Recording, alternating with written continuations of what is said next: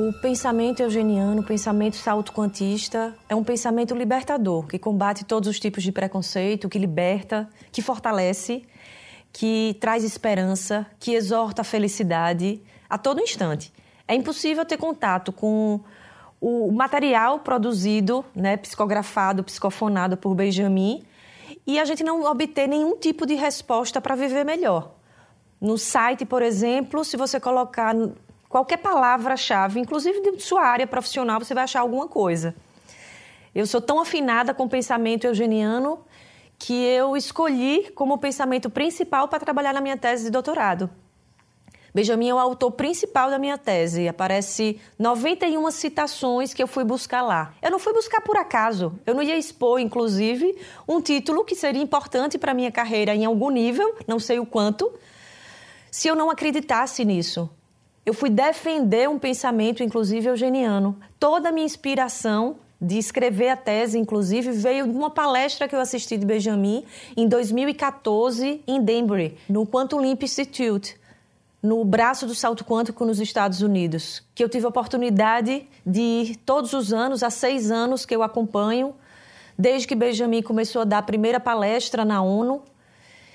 E eu também tive a oportunidade de palestrar nesse primeiro evento em 2012 e em 2016. O pensamento eugeniano é um pensamento libertador, orientador, esclarecedor e que nos ajuda a tomar decisões. Não é uma a filosofia mal vista muitas vezes como, nossa, é só uma reflexão. É reflexão e ação. São práticas que são ensinadas, que são estimuladas para modificar o nosso nossa vida, modificar o nosso padrão de pensamento, nosso padrão de sentimento. Eu aplico convivo com a família espiritual salto-quantista que aplica e é impressionante como é diferente. Hoje em dia, quando eu vou escolher algum profissional, seja um odontólogo, seja uma professora de inglês, seja um terapeuta, quem quer que seja, eu escolho quem é de salto quântico. E muitas vezes eu percebo que sou escolhida também por ser de salto quântico conscientemente ou inconscientemente por algumas pessoas. Muitas vezes eu estou atendendo clientes que não são do salto quântico, mas que param no final da reunião, que param no final do atendimento e dizem assim: Eu vi que você é do salto quântico, você podia me falar mais um pouquinho sobre isso? chama a atenção das pessoas. Uma frase, um pensamento, as máximas eugenianas, que a vida não é, a felicidade não é facilidade. Isso tudo nos energiza, é um combustível para que a gente transforme nossas crises. Então, onde é que a gente encontra isso? Em palestras que vão dizer que a gente pode tudo o que a gente quiser, que se a gente pensar positivo, a gente vai conseguir alcançar o que a gente quer. Então, eu vou passar no concurso público fixando o pensamento que, não, pense que vai dar certo. Isso é história da carochinha. Isso é para jardim de infância. E nós precisamos ir para ação, nós precisamos ir para a luta. Nós temos que conquistar, inclusive, a nossa felicidade. É uma fala, inclusive, do mestre Mateus Anacleto. Nós, a felicidade é uma conquista, e é uma conquista diária. Não é uma conquista garantida. É um exercício de sintonia diário, contínuo de autorresponsabilidade, de assumirmos essa responsabilidade. Por que a gente ainda teima tanto em buscar em questões externas, em eventos externos ou em outras pessoas as razões dos nossos fracassos ou das nossas tristezas ou das nossas melancolias ou dos nossos vícios sistemáticos? Nem que seja o vício da reclamação, por exemplo. Nós somos estimulados o tempo todo ao exercício e estado de gratidão, agradecer por tudo que já conquistamos, especialmente intimamente, dentro dos nossos corações. O que é que a gente já avançou? Valorizar também o que a gente já avançou e reconhecer o que é que eu preciso fazer mais. Onde eu preciso estar mais determinada? Os ensinamentos do Instituto Salto Quântico servem para todas as áreas da vida. A espiritualidade é complexa, é um assunto que entra em todas as áreas. Como não priorizar a espiritualidade e o reino dos céus em primeiro lugar, que eu só entendi o que era isso quando entrei no salto quântico. Que priorizar o reino dos céus era priorizar, por exemplo, na prática, no meu dia a dia, não sair de casa sem uma oração, fazer meu evangelho diário, desejar o bem, buscar fazer um trabalho e a cada serviço que eu estou fazendo profissional, desejar o melhor para aquela pessoa, não desejar da boca para fora, ou nem falar muitas vezes, mas sentir, torcer, a vontade de ser útil, ainda que não sejamos tanto como gostaríamos, talvez, mas só vibrarmos positivamente, vibrarmos com os nossos sentimentos, o desejo de que aquela pessoa melhore, o desejo de que aquela organização cresça, o desejo que o outro seja feliz. Nós não dimensionamos o que é isso, mas aqui nós aprendemos. Esse é o pensamento eugeniano. Ainda que não seja uma mensagem com o nosso nome, com o vocativo, como tive já a honra de receber, inúmeras pessoas já receberam e recebem ainda. Ainda assim, se nós prestarmos realmente atenção, toda mensagem, até porque nós aprendemos com ele que ninguém é especial, toda mensagem coletiva também tem um cunho pessoal. Então, se nós estivermos atentas e atentos, vamos saber aproveitá-la. Se nós estivermos com os nossos corações um pouquinho mais sintonizados, com a nossa intuição um pouco mais refinada, nós vamos conseguir enxergar uma resposta, uma orientação. Não a resposta que a gente quer do beabá do que é que a gente tem que fazer, porque nós estamos numa casa de sabedoria. O professor não ensina tudo. Quem não for estudar, quem não pegar um livro, quem não for se dedicar e viver aquilo que está estudando, como é que vai se desenvolver? Vamos ter que dar conta do que não aproveitamos. Vamos ter que dar conta, como já damos hoje. Quando a gente entra, por exemplo, para trabalhar numa empresa, a gente precisa dar conta do trabalho que nos foi confiado. Nós temos, né, o Estudo Salto Quântico tem um site, uma biblioteca gigante virtual, que dali sairia inúmeros, centenas de livros. Nós temos palestras publicadas no YouTube. Nós temos um arsenal né, de, de informações, de mensagens, de orientações que nós não encontramos em nenhum lugar, com esse nível de profundidade, de assertividade, inclusive de pragmatismo, para uma área tão complexa como a espiritualidade. É impressionante como as relações interpessoais dentro do Instituto Salto Quântico têm um nível acima da média do, de outras instituições, sejam elas espirituais ou não.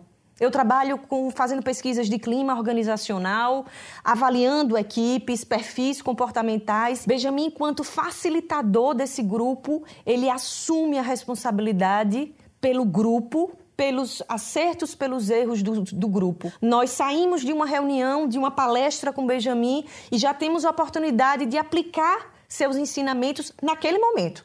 Mas vivemos nesse ambiente e sentimos como é diferente e como nós temos essa vontade de disseminar, de divulgar o que a gente vive aqui nessa bolha do bem com as pessoas que não são melhores do que ninguém, que não estão aqui dentro, mas que estão unidas com o mesmo propósito, lado a lado, de mãos dadas, buscando acertar mais. Isso é intraduzível em palavras, só vindo para cá para viver.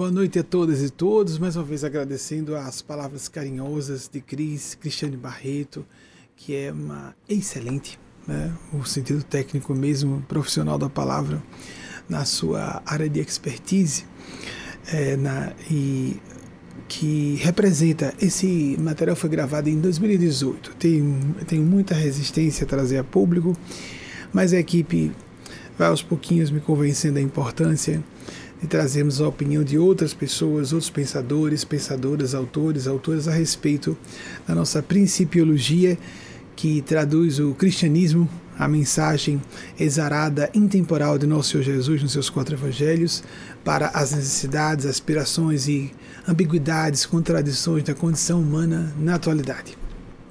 Cris, meu beijo no seu coração e o agradecimento por suas palavras generosas, mas com relação a nossa deontologia realmente. Eugênias Paz e seus amigos e amigas do Plano Sublime nos, nos trazem uma dádiva celeste inapreciável. Como nós temos um sistema desde 1994, quando lançamos o nosso programa de TV de responder a perguntas que nos chegam ao vivo, uma equipe preparada para fazer uma seleção prévia de acordo com o interesse coletivo, Vocês já podem fazer o envio de suas perguntas, mas eu sei que já algumas e alguns já chegaram. Eu sempre leio junto com vocês para manter esse caráter de espontaneidade que facilita a espiritualidade em seu dinamismo, dinamismo é, natural que precisa acontecer no momento, não pode ser programada, não pode ser preparada. Não, se, há pessoas preparadas para selecionar, mas eu vou ler junto com vocês. Então vou pedir, por favor, pessoas bastidores para colocar a nossa primeira pergunta da noite. Manaus, Amazonas, Valdenora de Jesus Ferreira. Em Mateus, capítulo 8, versículos 28 e 29, temos no outro lado do lago, na terra dos Gadarenos. Interessante você trazer já essa passagem, eu acho esse no outro lado do lago, no outro lado da perspectiva que podemos dar à vida. Qual o ângulo de observação? Mais focados para o bem ou para a percepção do mal?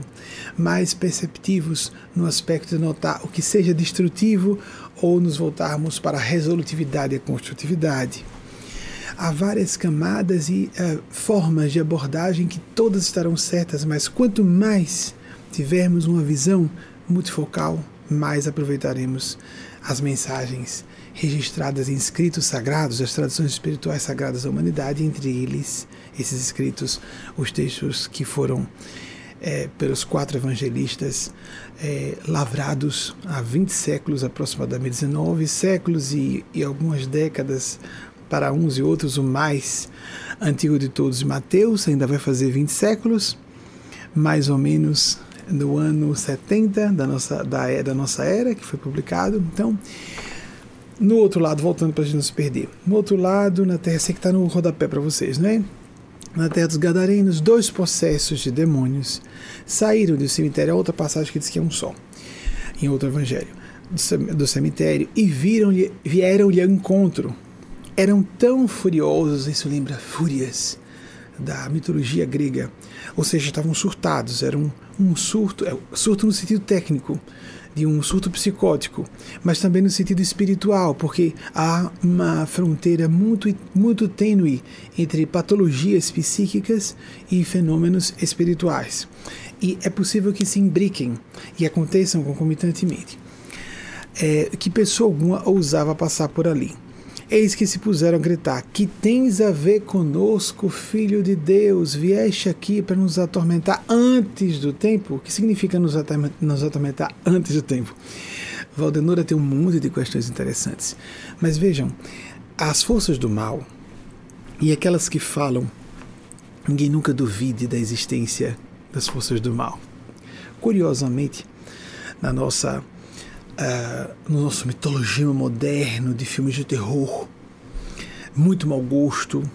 Existe um tom cínico por trás daquilo, é claro, e debochar de coisas sagradas. Mas há também uma manipulação dos medos inconscientes, pré-conscientes e às vezes bem conscientes de muitas pessoas. As pessoas descarregam suas frustrações, suas fobias ou a energia inconsciente que vai se desdobrar em fobias, o seu, a sua inclinação à síndrome de pânico.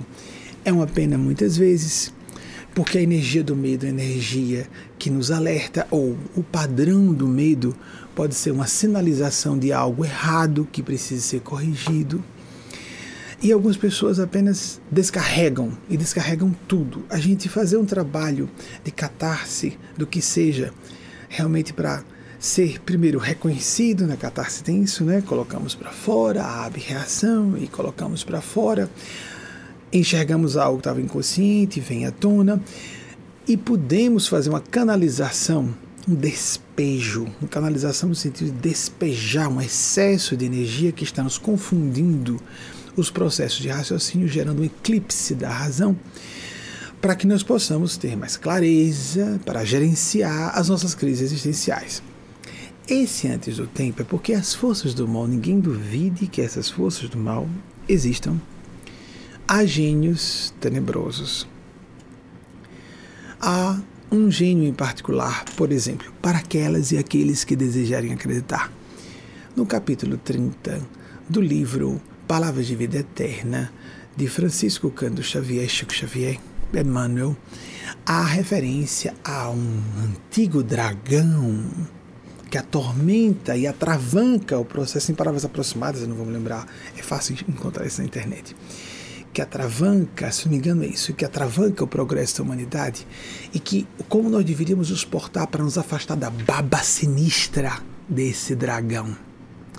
Nós podemos ver isso como arquetípico, mítico, para representar abstratamente ou de modo, uh, vamos colocar, que seja simbólico, representando um padrão do mal, sem dúvida.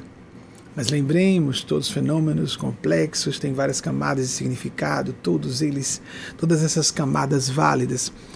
Existe um padrão do inconsciente individual, na visão freudiana, coletivo, na visão junguiana, mas existe o fenômeno espiritual ou mediúnico, o domínio dos seres extrafísicos que estão mais conscientes muitas vezes do que nós que estamos ergastulados, aprisionados em cérebros físicos ultralimitados para essa celeridade, essa é, plenipotência dos fenômenos psíquicos, nós ficamos bastante restritos, restritas a recursos da nossa neurofisiologia que não estão devidamente é, potencializados enquanto estamos encarnados, encarnadas. E eis que esses seres do mal sabem quem são as pessoas que representam o bem. E Jesus era a própria encarnação da força do bem. Era a voz da verdade na terra. E quando é, esses seres que estavam conectados, vejam bem, um dois ou um, na outra versão evangélica, dos evangelhos, quatro evangelhos, dos, os quatro, quatro evangelhos do Senhor Jesus, quatro clássicos, né, os quatro canônicos. Se eram dois ou um, não tem importância, porque o que vai nos in, uh, interessar é a narrativa didática que nos apresenta um fenômeno bem mais intrincado e que, nessa perspectiva de uma, uma história contada, ficamos ali com é, muita, muito material embutido nas entrelinhas do texto, inclusive porque precisam estar dobrados e serem desdobrados no futuro, porque nós não podemos ter acesso a tudo logo. Essa fala sobre os dragões ou o dragão, Lucifer, na mitologia bíblica, não importa. Essa fala é bastante é, perigosa para a humanidade dos dias de hoje. No século XX, Chico Xavier reverberou isso inúmeras vezes no plano sublime, que a humanidade não podia, não dizendo isso em público, não podia ter acesso a informações detalhadas sobre isso, quando as descrições de regiões de sofrimento são regiões de sofredores, perturbadores, perturbadoras, sofredoras no nosso nível de consciência humana. Não gênios do plano diabólico, mentes não só geniais no sentido intelectual, mas com poderes psíquicos de controle e manipulação de multidões e de pessoas que nós devemos nos precatar disso. Não subestime, amigo, amiga, a força do mal. A pervaga na nossa cultura.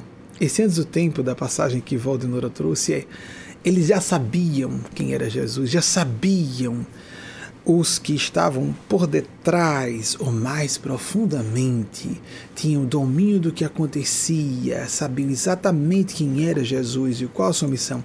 Esses seres que estavam atrás daqueles ou daquele, na versão de Mateus, essa é a versão de Mateus, não é? Mateus. Na versão de Mateus são dois, então veja, vejamos que eles sabiam que haveria um período de tempo em que as forças do mal havia um pacto, uma negociação, por assim dizer. É uma forma humana de traduzirmos, simplificando o que aconteceu. Eles tinham presciência, esses gênios celestes, temos, temos os gênios celestes, os do, os do plano sublime e os gênios tenebrosos. Eles têm presciência nos, nos ambos polos das forças da vida, tem presciência por precognição, não só por planejamento, um sentar numa mesa de negociação no sentido literal, do que eles têm de tempo, de autorização divina para agirem, para fomentar o caos. E tanto é que Jesus, sim, é verdade, não nos autorize, não nos, não nos permita sair daqui, não nos determine sair daqui, e pedem para ir para manada de porcos, recordam-se disso, a continuação dessa passagem é a cena da manada de porcos. E dois mil porcos se precipitam no abismo, do abismo na direção de um precipício, na direção de um lago, e afogam-se. E aqueles seres que foram para os porcos, quando os porcos morrem, a multidão das cidades vizinhas, as pequenas aldeias, eram vilas miúdas, vêm às pressas na direção de Jesus, tomados pelos mesmos espíritos, porque repetem as mesmas falas. Sai daqui, sai daqui, assustados com a força do céu. As forças de Deus assustam, como as forças do inferno. Nós, seres humanos, não somos muito é, afeitos a facear seres superiores a nós. Isso é problema dos nossos egos e os sistemas de defesa do ego, que são, em princípio, bons, mas que nos defendem não só dos processos viciosos do ego, da sombra psicológica, dos aspectos animalescos instintuais de nossas almas, que nos ajudam esses sistemas nos ajustes dos relacionamentos interpessoais, sem dúvida, mas que nos travam o contato com a transpessoalidade. O desafio da humanidade no momento é sairmos dessa faixa egóica que está bem desenvolvida para um percentual expressivo da população. Somos bem desenvolvidos em termos de eu quero, eu gosto, eu sou, é? de modo muito superficial, entretanto, as pessoas reproduzem padrões hipnóticos da cultura sem se dar conta, dizem eu acho, eu penso, reproduzindo falas de comunidades, de grupos, de certas pessoas que influenciam, etc. Digo influenciadores não grandes só, não, pessoas no dia a dia, um chefe, a comunidade, uma organização, como o Cris Barreto acabou de falar. Existem culturas organizacionais, culturas profissionais, culturas acadêmicas, culturas familiares. E nós somos mais influenciados por isso do que pensamos. E esse trabalho de nos voltarmos para dentro, para reconhecermos, vejam, esses seres, os seres do mal, reconhecem a luz e respeitam. Os seres da luz respeitam os seres do mal. Embora saibam que tudo está submetido à vontade de Deus. A divina providência, a sabedoria divina, sabe como orquestrar tudo isso, esses polos opostos que existem empiricamente, sim, no dia a dia, na nossa nosso grau de percepção, cognição e avaliação esse grau humano de tudo isso, existe o bem e o mal, sim. Isso não é maniqueísmo uh, simplista, isso é uma percepção clara de eventos. Existe o mal. E, inclusive, foi um grande crítico dessa ideia de que o mal não, não, é, não existe propriamente.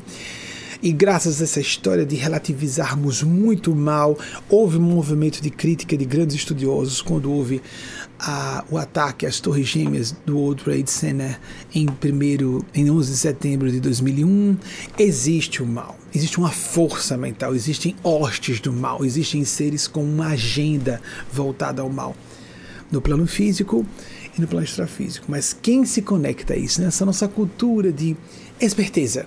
Cara esperto, a mulher esperta, não se deixa enganar, quem é mais inteligente tem que levar mais vantagem. Não, você só faz um, uma encenaçãozinha social para dizer que tem uma intenção, é humanitária, mas para ganhar o voto, a confiança do funcionário, de um colega. Nesse estado de espírito, nós vivemos numa permanente desconfiança generalizada e nós começamos a arruinar nossa paz, nós não temos sossego em termos emocionais, psicológicos.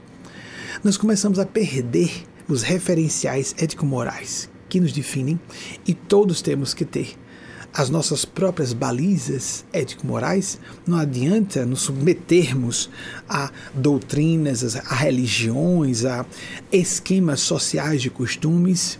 Isso não funciona vamos ficar de novo pela periferia de quem somos e não na essência do que não só nesse instante evolutivo somos, mas de quem devemos nos esforçar por ser ou nos tornar aos poucos. Vejam que coisa interessante. O grande teólogo, vou pedir ao pessoal os bastidores, fala, esqueça, eu tô vendo, vejo só Wagner conosco aqui nessa, nessa época da pandemia, mas eu peço ajuda ao pessoal os bastidores. Eu gostaria, eles fizeram na semana passada, ao vivo, rapidinho, uma, uma, uma, uma arte para exibir uma citação. Eu gostaria que desse fosse, porque um homem genial, brilhante, o olhar dele já diz, não precisa da obra dele, porque tem algumas pessoas que são evidentes bastante nesse sentido, como gênios do plano do bem.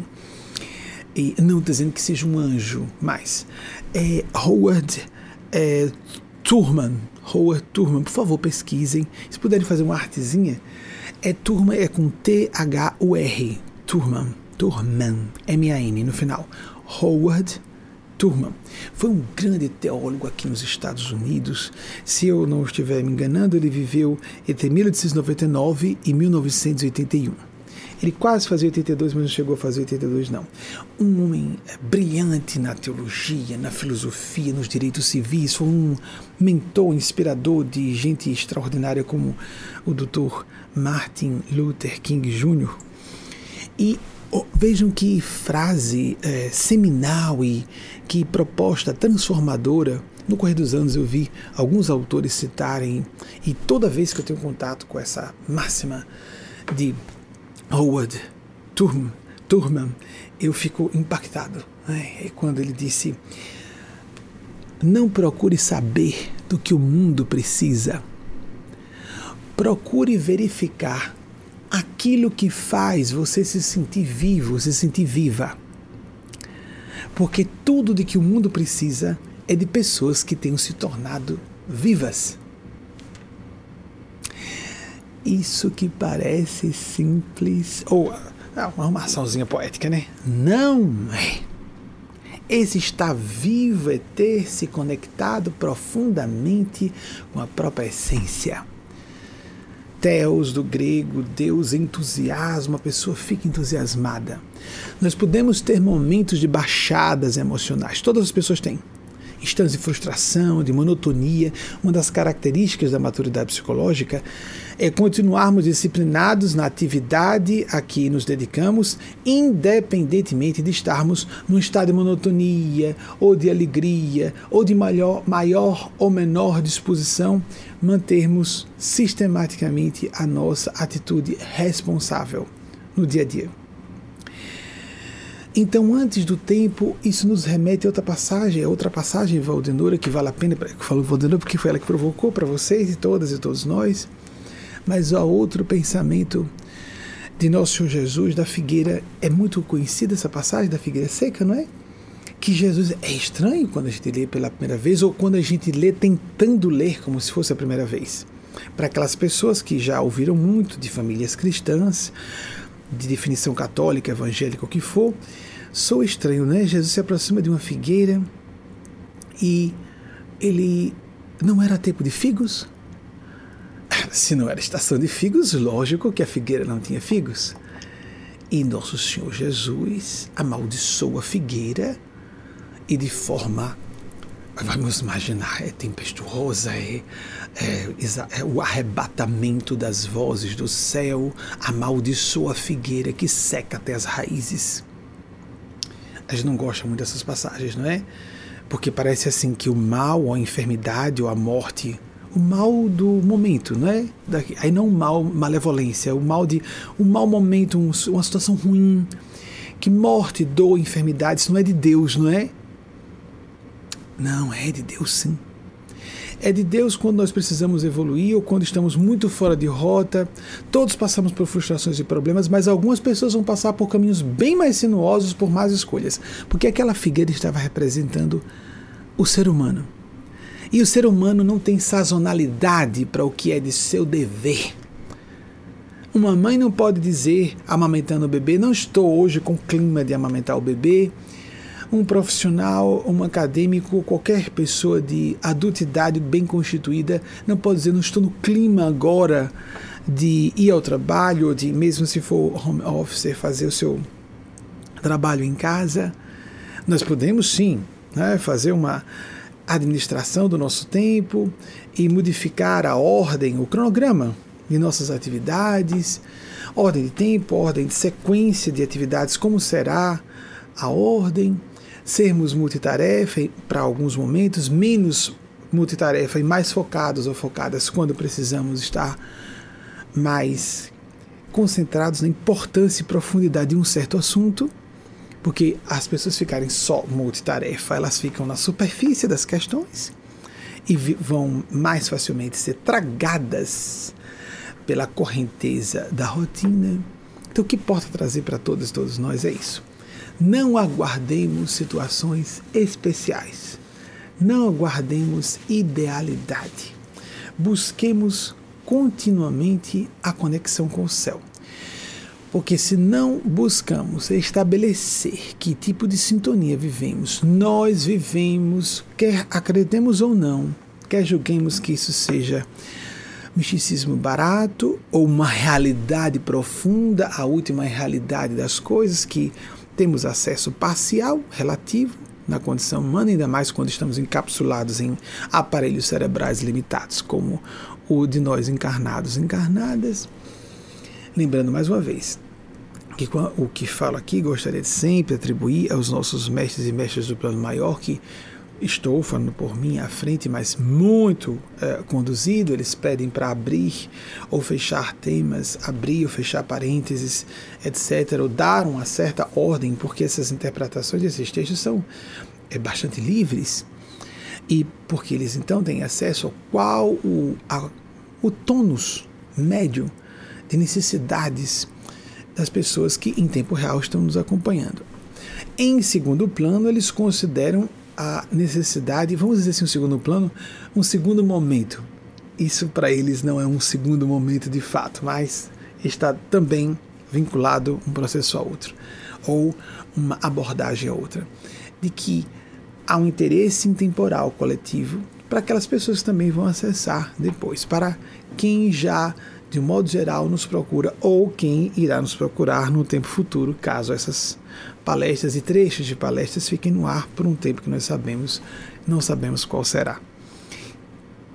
Então, quando nosso Senhor Jesus considerou que nós éramos como a figueira que tem que dar fruto sempre, nós precisamos verificar como está nossa vida de produtividade, como não produtividade naquela aquele esquema de trabalho, mas criatividade, espiritualidade. Quando se fala de criatividade e espiritualidade em contraste com a nossa educação desde o sistema estudantil, não é? Quando Alvin Toffler né, foi um dos livros que marcou muito no, no final da adolescência, a terceira onda, eu assisti a um documentário, uma reportagem de Alvin Toffler, me deslumbrei. Meu pai biológico, que trabalhava na área como acadêmico, tinha esse livro em casa, eu peguei. Nossa, estava lá, mas eu não sabia que era tão importante. Quando eu vi o sujeito falar, me impressionei muito. A terceira onda de Alvin Toffler, li todos os livros dele. Cada, de, a cada década ele lançava um livro e todos eles seminais. Ele não é muito citado, mas está na, na, subliminaridade de uma série de teorias com eufemismos, as pessoas substituem, botam nomes novos, mas a mesma coisa. Alvin Toffler denunciou como nós tínhamos um sistema educacional programado para a fábrica. O toque da sirene, todas as crianças ao mesmo tempo entrando na escola, saindo da escola, atividades repetitivas, como operários e operárias na linha de fábrica, a linha fabril, a linha de montagem, toque da sirene, hora do almoço, toca da sirene, volta para a escola, algumas vezes volta para casa, todo mundo na mesma hora fazendo a mesma coisa. Observemos, amigas amigos, que nós já não estamos mais numa era industrial. Muitas e muitos de nós vivemos em no que já se chama de pós-modernidade com seus aspectos sombrios e luminosos, mas estamos ainda atrelados a esse automatismo da era industrial. Porque a era industrial não desapareceu. Está, temos bolsões de, é, da civilização e de culturas e nações que nem chegaram à era industrial, já estão pulando para a era da informação. Essa era que vivemos hoje, em termos civilizacionais e de organização é, multidimensional, das nossas sociedades. Como nós denominaríamos? Uma sociedade pós-industrial, pós-moderna.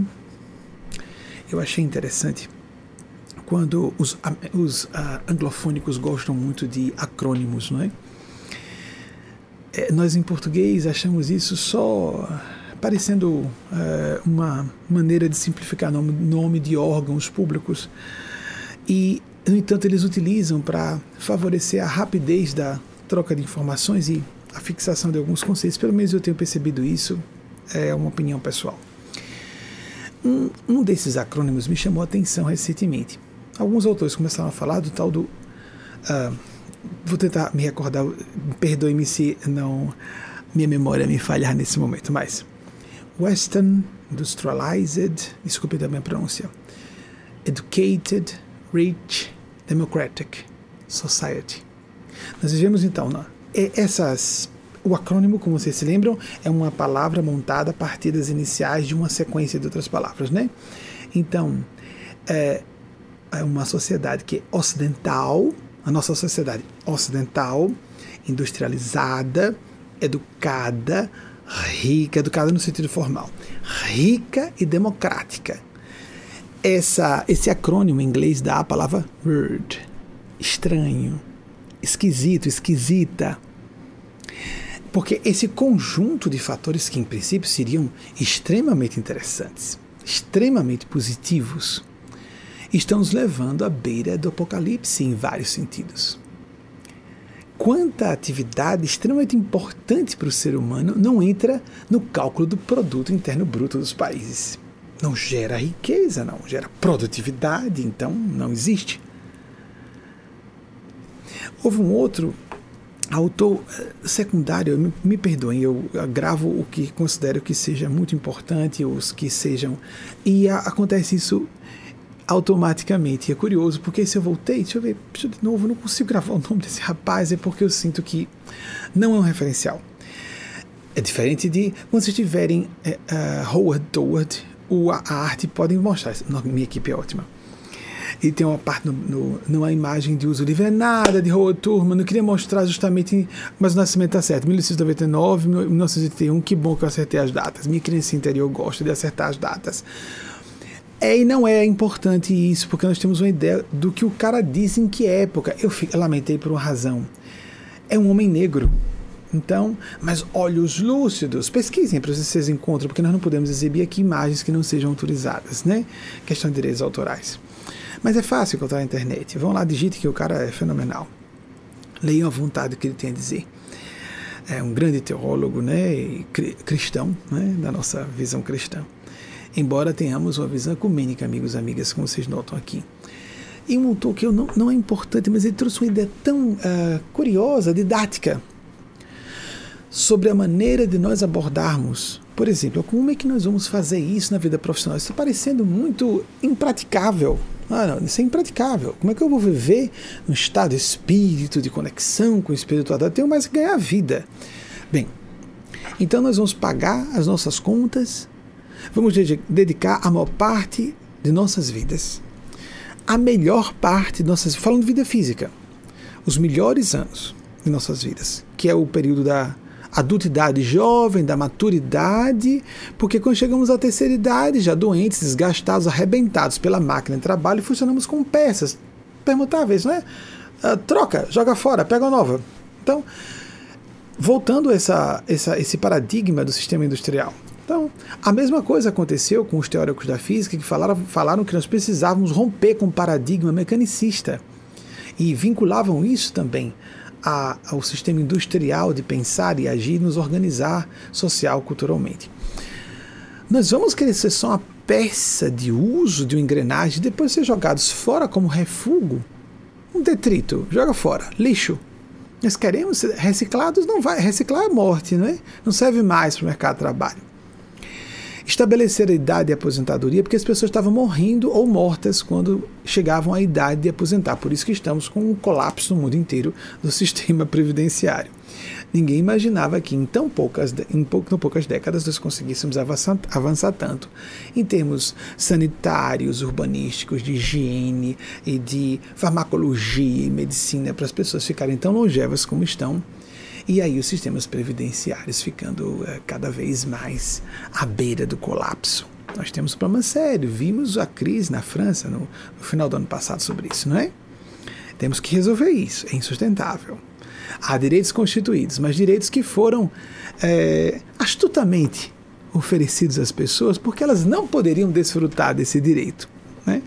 E os, os, legisladores do passado estavam considerando os índices de mortalidade, expectativa, a expectativa de vida média dos seus respectivos países de um tempo remoto. Né? Em relação a hoje, hoje tudo acontece muito rapidamente. Então, voltando.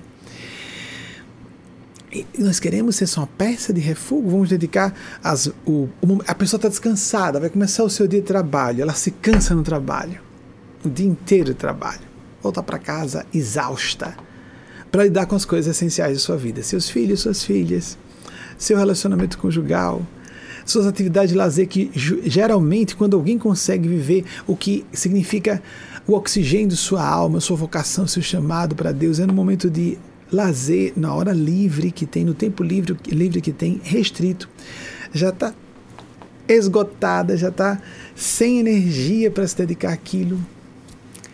Então, como fazer? Achei interessante que houve uma proposta de um, um autor aqui que falou de quatro P's.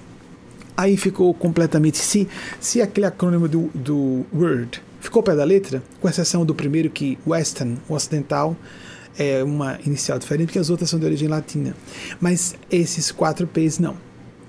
É sobre graus de preocupação, e não, não só graus no sentido de é, algo acentuado, não, é graus de como nível de desenvolvimento. É, a, a polissemia das palavras, né? múltiplo significado nos atrapalha muito na comunicação. A condição humana é assim. Então, uh, como se fossem níveis, etapas de entendimento do processo econômico e de como ele pode ser sustentável nos dias de hoje. Estamos também à beira da bancarrota do nosso, não só econômica, não só social política, como vemos nos Estados Unidos, no Brasil, em vários sentidos, mas também ecossistemática. Não é? Então, primeiro nós criamos um sistema e as pessoas somos normalmente educados, educadas a isso. P, profit oh, lucro. Ah, mas é claro, as, empresas funcionam com lucro. Peraí, você não vai discutir isso. Não, não é para discutir. Isso é uma base, é um alicerce. É o sangue, né, o equivalente ao sangue da corrente do, do a corrente sanguínea e o sistema corporal funcionam como sangue. Ok? Sim, isso é um fato. Mas então, o sistema cardiocirculatório está funcionando, estamos realizados como seres humanos? Mas há pessoas que pensam assim, não é? Como está meu coração? Como está meu sistema sanguíneo, etc. Aí se esquece dos outros órgãos, dos outros aparelhos. Aparelhos que portanto, são sistemas com outros órgãos para constituir um sistema maior, que é o organismo, que sistemas estão dentro de sistemas, não é? É próprio da teoria de sistemas isso, que está também com Ludwig von Bertalanffy trouxe, é, e está está embutido em todas as ciências, nem se fala mais, quase não se cita. Aí parecem autores falando a mesma coisa. Uau, que genial, rapaz! Ou estão fraudando, ocultando a origem, a fonte, ou não tem cultura o suficiente para saber de onde foi. Prophet. Então, é, os, os órgãos, né, dentro de órgãos, então não posso ficar preocupado, é claro, só com o meu sistema cardiocirculatório. Não é nem o cardiorrespiratório, o cardiocirculatório. Porque o sistema respiratório está muito vinculado ao sistema cardiocirculatório. Mas e o aparelho digestivo? E o sistema nervoso? O central, só o central considerando. E as questões periféricas. O sistema nervoso periférico pode gerar problemas gravíssimos. Né? Lembremos da LER, né? Esclerose, a RELA, perdão. A esclerose amiotrófica lateral, né? Porque em inglês tem uma, uma ordem diferente. Então, prestemos atenção que primeiro a pessoa tem que considerar, sim, funciona, isso não tem como discutir. Profit. Segundo nível, people pessoas. Pessoas que primeiro nós somos levados a crer que são os clientes. Né? A entender os clientes, civis, que isso é muito conhecido na área, área de Cris Barreto, que é de orientação e aconselhamento para a área profissional, para a área de excelência empresarial, etc. Tem que haver uma preocupação com as pessoas não só clientes, mas as pessoas que compõem a organização. Isso é um segundo nível de entendimento do sistema econômico. A pessoa alcança um outro nível de excelência. Se está agradando pessoas, os clientes, lógico, mas também atende as primeiras pessoas, que são os primeiros clientes, assim dizem os, os estudiosos da psicologia, do êxito nessa área de consultoria profissional empresarial que os primeiros clientes são os próprios funcionários e funcionárias, as pessoas que têm uma mentalidade feudal que acham que funcionários são escravos. Elas podem dizer que Deus, não, de jeito nenhum que eu não penso isso, mas você age dessa forma. Tanto é que, por exemplo, é, cria-se uma crueza no meio de trabalho como se fosse. Isso que, a que Cris fez referência, da, do ambiente, o clima, é, é emocional mesmo, quero dizer. A, o padrão, de, a qualidade dos relacionamentos interpessoais. Ah, o chefe se sente o manda-chuva, é um dono de tudo e todos. Às vezes dá uma ordem grosseiramente, não pede por favor, não agradece. Afinal de contas, eu pago a conta. Não, você não está pagando as contas. Você está fazendo uma troca. O serviço da pessoa pelo salário que é devido a ela. Eu não sou dono do funcionário ou da funcionária, mas eu acho como eu ajo muitas vezes como se fosse o senhor de engenho, a senhora de engenho com os escravos e as escravas. Não importa nem a cor da pele nesse aspecto, não é mesmo? No Brasil, que é um elitismo muito forte, isso existe, existe de forma pavorosa. Então é como se o, o, o chefe estivesse, ou digamos um empresário que é o patrão, não um chefe, um patrão, para simplificar, ou a patroa, age como se estivesse prestando um favor dando salário não é obrigatório. O funcionário, a funcionária é um, como se chama hoje, um associado, uma associada. É alguém que resolveu dedicar seus esforços profissionais a essa empresa. A gente começa a perceber como isso é real no nível uh, do, dos grandes executivos, executivas que são disputados pelas empresas. E aí então, as empresas que recebem o favor do trabalho desses executivos e executivas tratam-nos com gratidão, com respeito, porque é necessário, né? Porque se não tratar bem, o, o concorrente leva, né? Que tristeza, que, que vergonhoso esse comportamento de cálculo de interesse pessoal. Essa câmera já está funcionando, Wagner, também? Pronto. Não é vergonhoso isso. Então eu trato bem porque esse executivo, se não tratar bem, alguém leva. Mas se ele não estivesse tão procurado, eu começo a desdenhar há uma tendência humana a isso, a só, valorizarmos aquilo que podemos perder a só valorizarmos aquilo que outras pessoas valorizam também. E esquecemos de valorizar alguma coisa porque nós gostamos e valorizamos aquela pessoa, aquela prática, e porque eu estou. Vejam só, o egoísmo no lugar certo. Que aí não é egoísmo, é egoicidade, é responsabilidade consigo. Vou tratar bem minha esposa, muito bem, porque ela é bem bonitinha, nova, e se eu não tratar bem, alguém leva. Se ela tá velha, eu trato de qualquer jeito, porque não vai. Não preciso mais dela. E, ou o esposo. Ah, ninguém vai querer mesmo. É, esse tipo de mentalidade, a pessoa não se dá conta que ela está dentro desse padrão e ela está nesse, nesse pântano tóxico porque tem um pântano que é a podridão, é fertilizante, não. Isso é, um, uh, isso é um, uma espécie de um lago de dejetos, daquelas, daqueles sorvedouros de, de lixo e com problemas, gerando sérios problemas ecológicos, etc. Então, é, isso aí é um, uma espécie de é, reduto ou uma espécie de, uh, de depósito de substâncias tóxicas da própria alma, dos nossos sentimentos. As emoções são minhas, sou eu que estou passando mal. Ah, vou tratar mal, mas eu valorizo essa pessoa e eu quero tratá-la bem porque eu gosto dela. E se ela também é saudável, psicológica, moralmente, ela não vai me tratar bem só porque precisa de mim ou só porque não tem ninguém disputando, vai tratar bem porque também gosta de mim, também me respeita e vivemos aquele universo. Isso é uma sintonia, isso é uma energia. Isso deve ser. Falei de cônjuges, isso existe, existe entre amigos, amigas, entre familiares. Há familiares que só se respeitam por instintos consanguíneos, de proteção da prole ou de semelhantes genéticos, ou por interesses materiais de famílias que estão ali cuidando do seu patrimônio. Quando alguém resolve não se preocupar com o patrimônio de uma família rica, ou não se deixa levar por instintos de parentela biológica, que são instintos, na verdade, animais, existem para que nós sacralizemos os sentimentos. Nós temos que nascer várias vezes como pais e mães, várias vezes, para desenvolver o amor incondicional que será um dia universal e não só em relação à prole.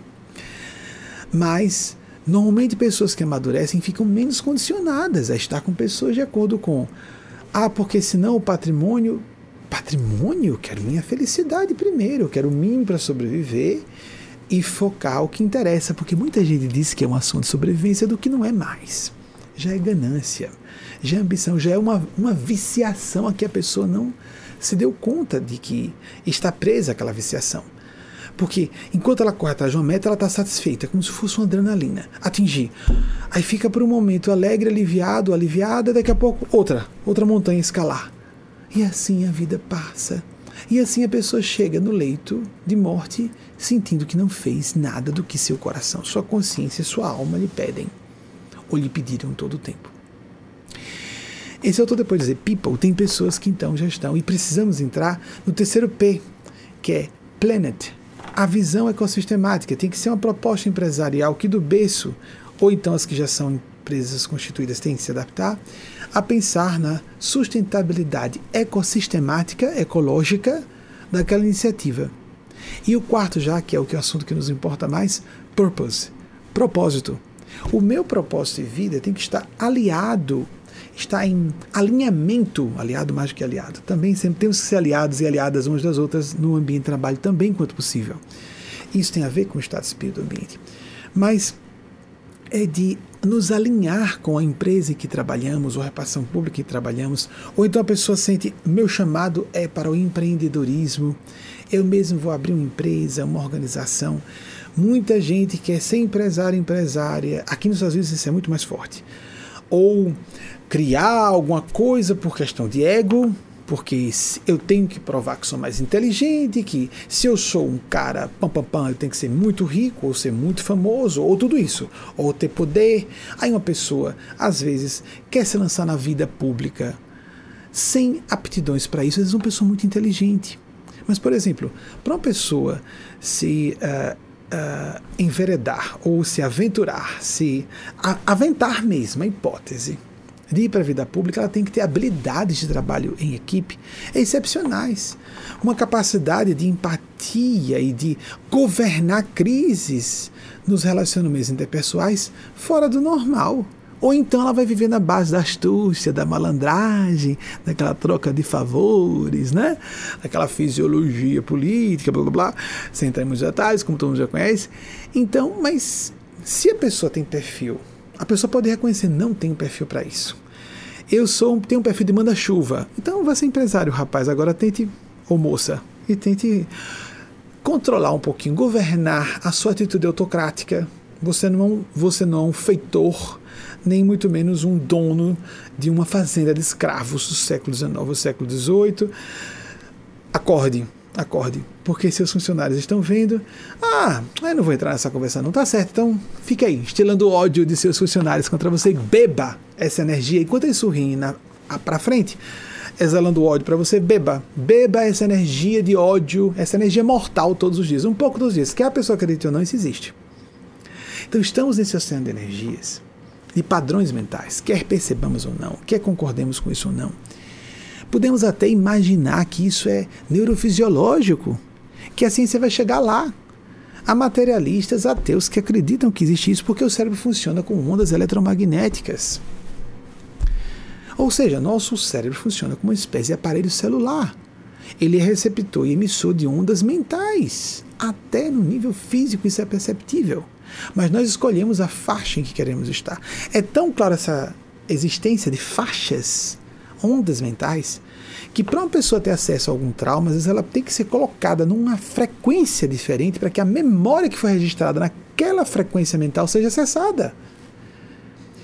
Nós podemos viver, escolher viver, e é uma decisão diária e difícil, um estado de gratidão, um estado de entrega. É, vamos fazer aquele princípio que temos pedido, isso é universal, não é só nosso. Isso aqui é importante, graças a Deus, eu estou muito otimista. Sou um otimista, acredito que realista. e tenho ouvido da espiritualidade sublime isso sistematicamente no correr dos anos grandes movimentos importantes no mundo inteiro correndo agora, de pessoas se dedicando à meditação e oração, o movimento da, da yoga que está, está explodindo no mundo inteiro, a, o movimento do mindfulness e várias correntes semelhantes que estão nesse campo de espiritualidade desvinculada de religião formalmente organizada.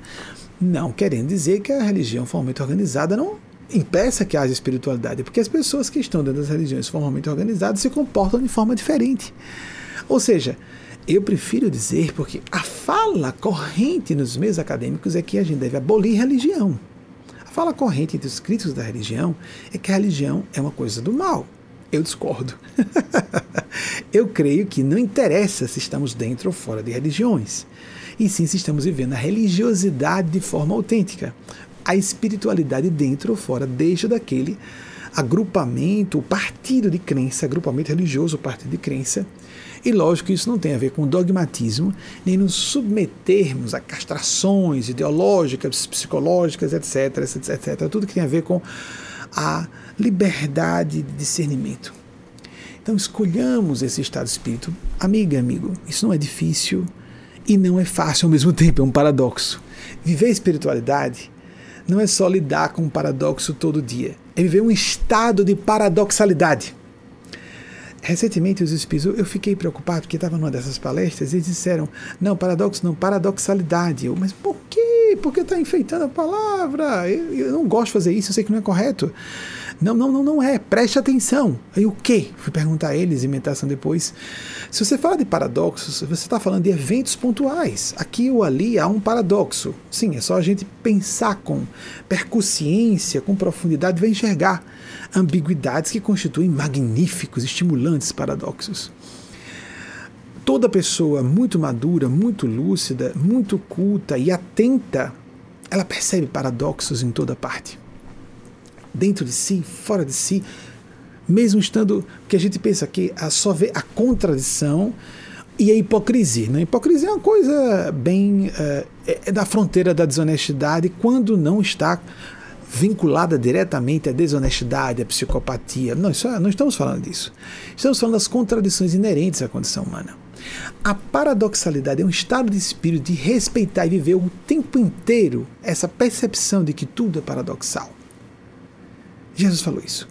Quem quiser ganhar sua vida, perdê-la. Como assim? Para ganhar, eu perco a própria vida? Como assim? E a gente pode traduzir de forma didática: perco o foco na vida de sobrevivência agora para viver o foco de uma filosofia de vida que me realiza e me planifica. Aí alguém vai dizer, então você vai escolher, vai lá para a montanha do Tibete. Há pessoas que foram chamadas a isso, estão certas. Mas muita gente não está certa em viver reclusão, aqui não foi chamada. Ah, vamos isolar, vamos fazer aqueles extremos opostos.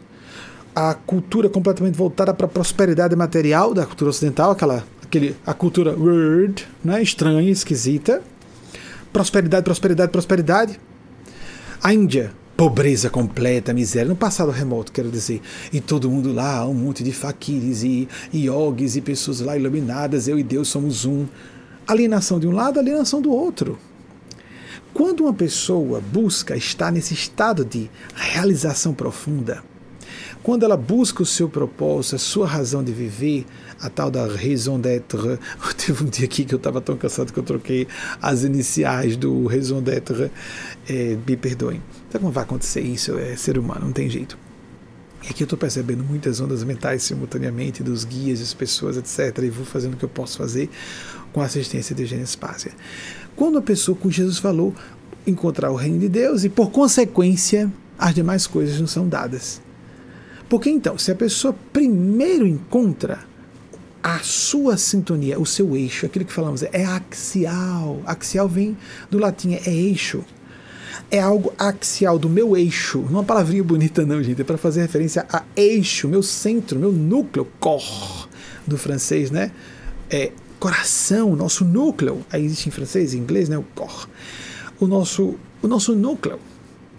A partir daí nós podemos desdobrar algo mais.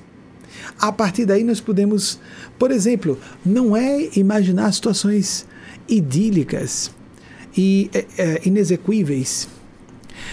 Como, por exemplo, ah, então encontrei meu propósito, vou viver só disso, vou ser um astro nisso, né? Lá vai o ego de novo, lá vai a pessoa saindo do foco do coração, dos sentimentos.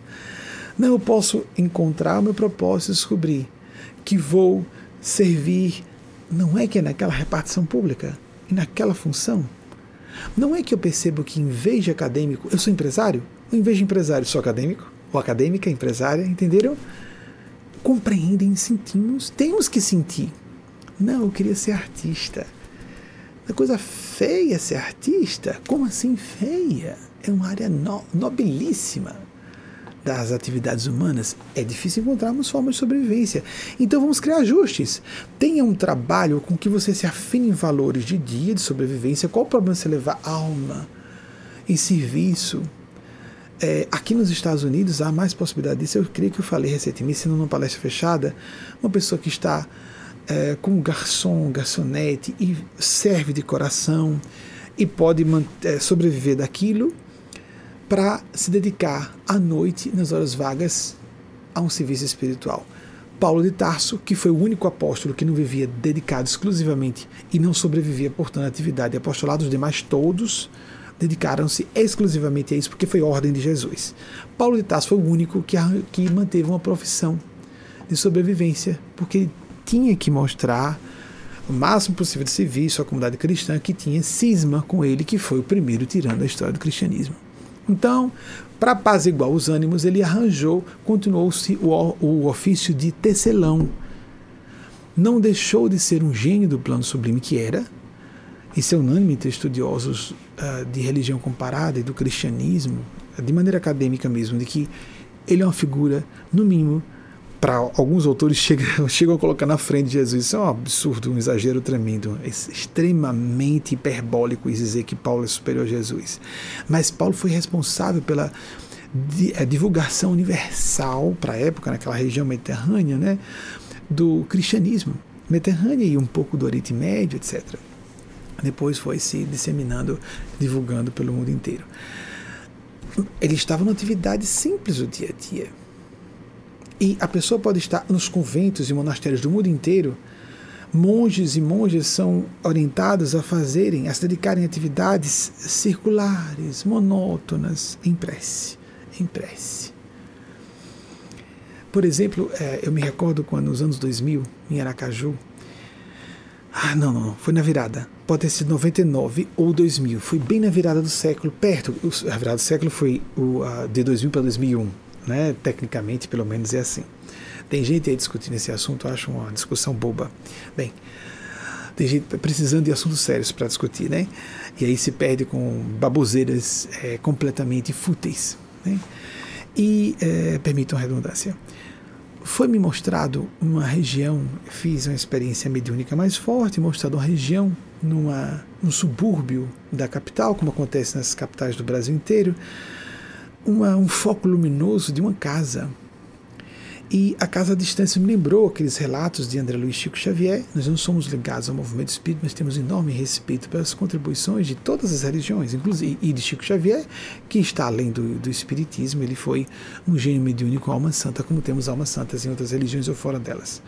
Bem, me lembrou alguns desses relatos. Quem, quem é que está? Me disseram qual era o bairro, qual, qual era a, mais ou menos a região do bairro, mas eu não fiquei sabendo quem era essa senhora.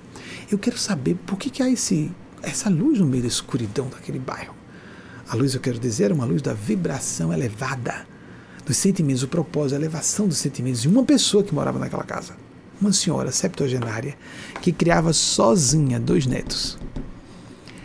Só o fato dela estar ali, o que ela fazia durante o dia? Atividades domésticas, em prece um estado realmente reverente, de entrega, de gratidão a Deus. Mas era muito firme, disciplinadora, dura com os dois netos, que era era uma dupla de netos de gêneros opostos. Não vamos chamar casal de filhos ou netos, não, porque não são marido e mulher, não é que isso vai para o inconsciente e a criança fica atrapalhada. Eu sei que as pessoas não falam isso com intenção ruim, mas prestemos atenção. Isso é importante, isso não é bobagem. Uma dupla de netos que eram irmãos entre si e de gêneros opostos. Olha, é melhor dizer dupla, né, gente? Porque se fossem dois rapazes duas moças, duas meninas, dois rapazes, um casalzinho, que coisa linda. Falta uma menina para completar o casal, fazer o casal. Que casal, gente? As crianças ouvem isso e se atrapalham. então, eu sei que não é mal intencionado, mas para isso nós estudamos, para poder corrigirmos as, os vícios linguísticos, culturais e melhorarmos o legado legado que deixamos às gerações futuras.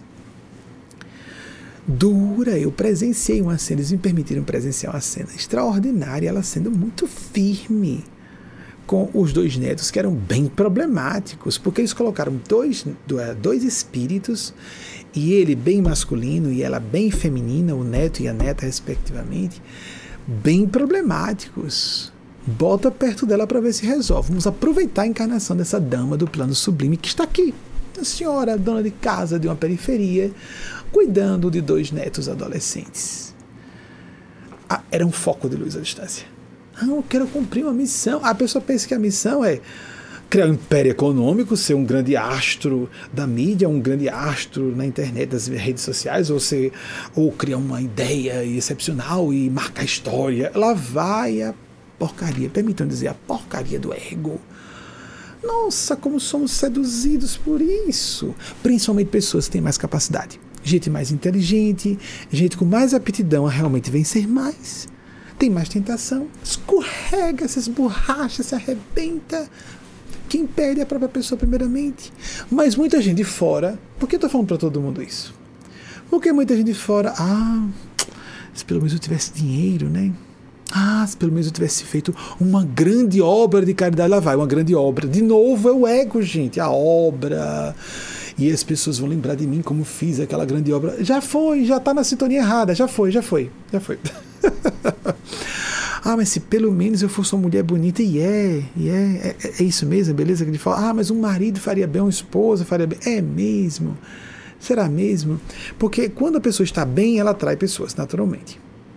E quando ela está bem, às vezes repele pessoas que não seriam boas para o convívio com ela.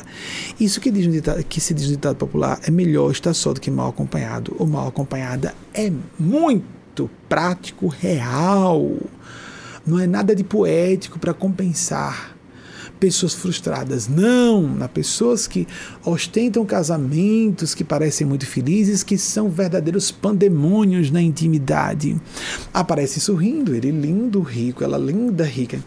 E chega em casa, estão entediados, estão se, se aturando e se saturando das próprias vidas, fazem sexo como animais que descarregam as raivas um no outro, quando fazem, mas nas aparências está tudo legal, está tudo ótimo. Como tem isso? A pessoa que está ótima, que está ostentando e girando o carro importado, balançando aqui a chave. Tá feliz mesmo? Ah, vou mostrar aquele meu irmão, vou mostrar aquele meu colega que eu posso comprar mais que ele. Rapaz, você não está sentindo uma criancinha no jardim de infância, dizendo que está com um carrinho melhor do que o outro, o tamanho do pinto maior do que o do outro, você não se tem vergonha de si, de sentir isso, não. Vocês compreendem? Muita gente capaz, inteligente, vive perdida, perdida e completamente dominada, viciada, não consegue, é, percebe que está errado e não consegue se libertar. Olha que coisa chocante que eu soube que recentemente nos Estados Unidos a gente tem informações mais seguras sobre tudo, né? 100 milhões de prescrições de antidepressivos por ano nesse país.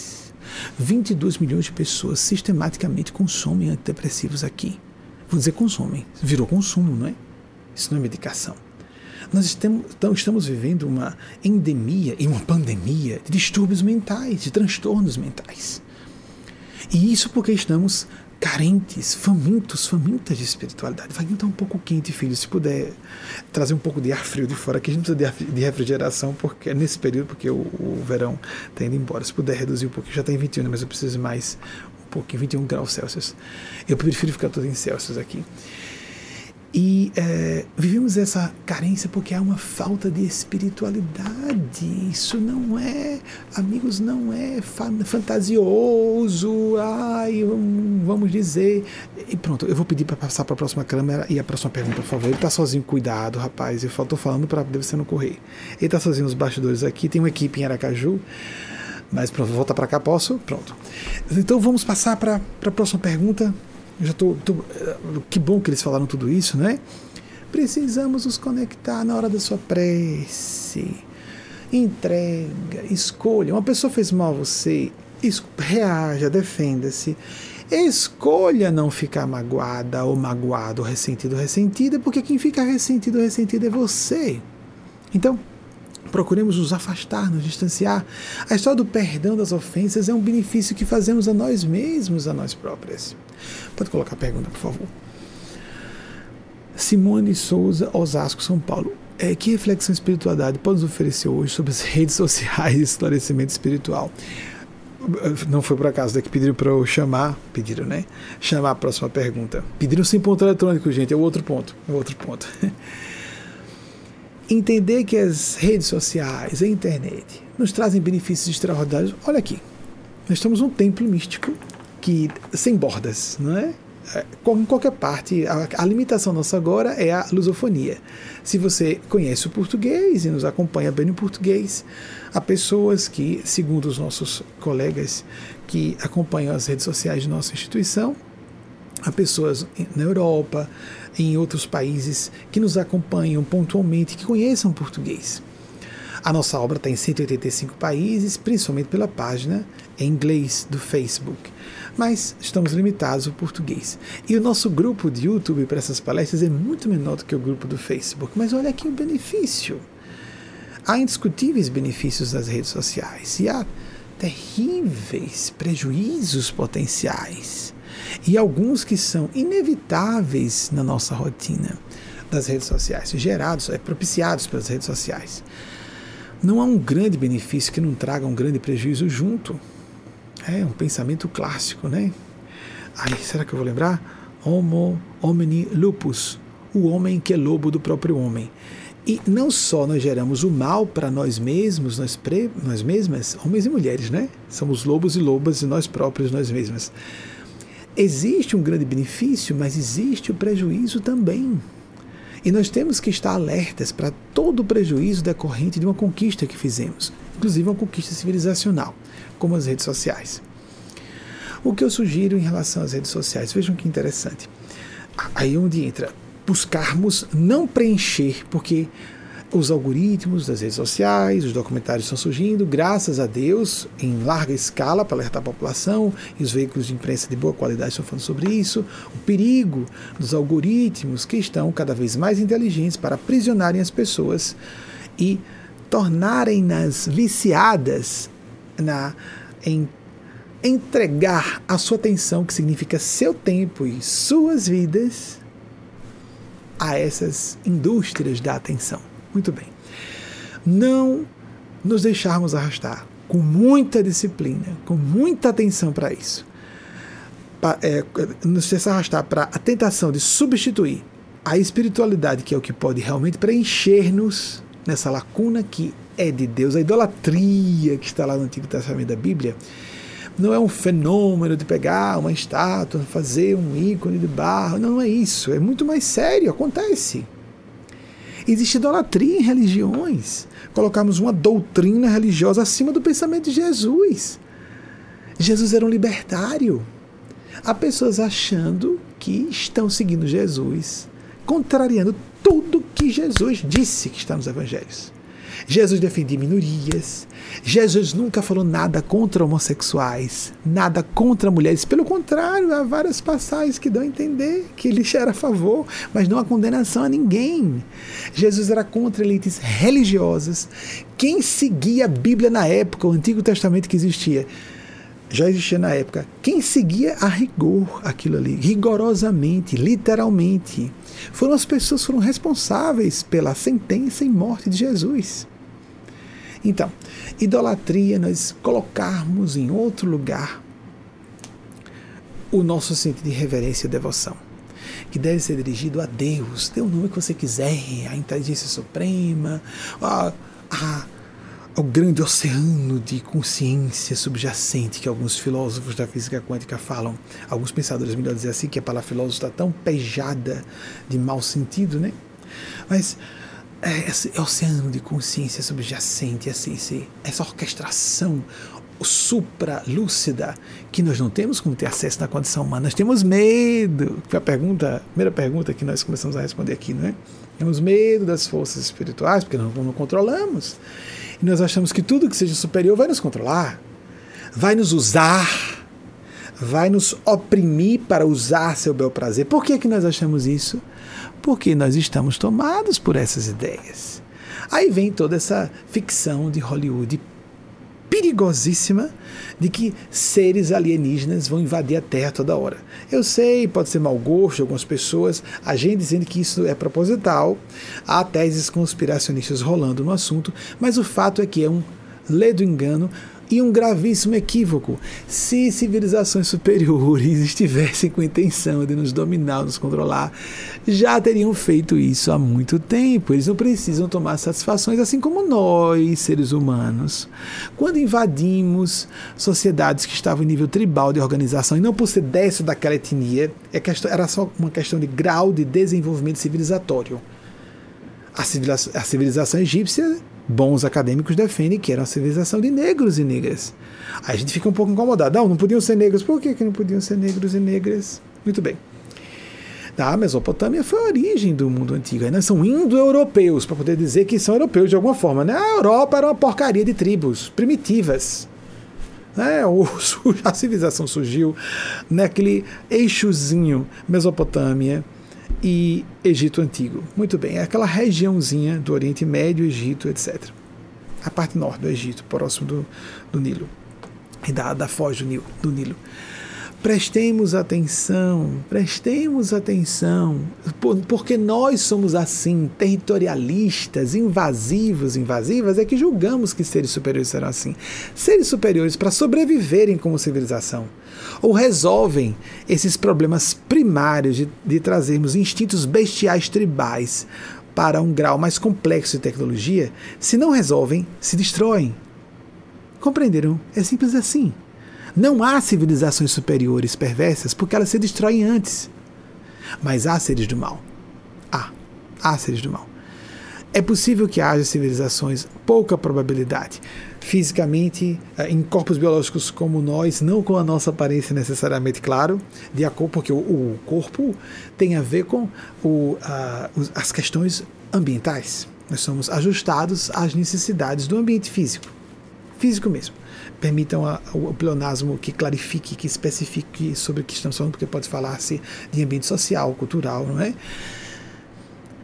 Eu creio que aí sim existem gênios tenebrosos no plano espiritual que controlam outros seres. Tem, tem, tem, tem, tem.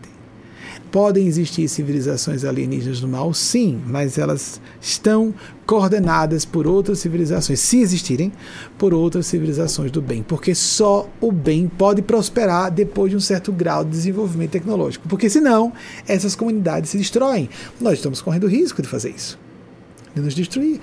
As armas nucleares estão disseminadas por toda parte, não é? Cada vez mais e de toda parte, eu sei que é um pouco de exagero, mas é porque tem gente demais, tem países demais com armas nucleares nas mãos. E o que estamos fazendo com os ecossistemas? E essa pandemia? E esses problemas ecológicos e climáticos que vão piorar cada vez mais enquanto não. Ainda tem gente dormindo, não é? Ainda tem gente na, na negação. Aqui se fala mais denegação. Na negação, nós não vamos resolver problemas à base. Não existe, não existe. Isso é pensamento pré-mágico da criança. Ah, no meio da rua, quando um carro vem, diz, cuidado! Aí a criancinha fecha os olhos. Se eu não vejo, não existe. Tem muita gente agindo assim. Não, eu não acredito. Não, não é bom para mim, eu não quero saber. Ele deve estar errado. Ele, tá, ele esse cara está falando coisas que eu não gosto, ou em qualquer situação. Então não existe. Não é discordo, discordo. Minha concepção não é isso, não. Eu acho que ele está falando isso por causa de.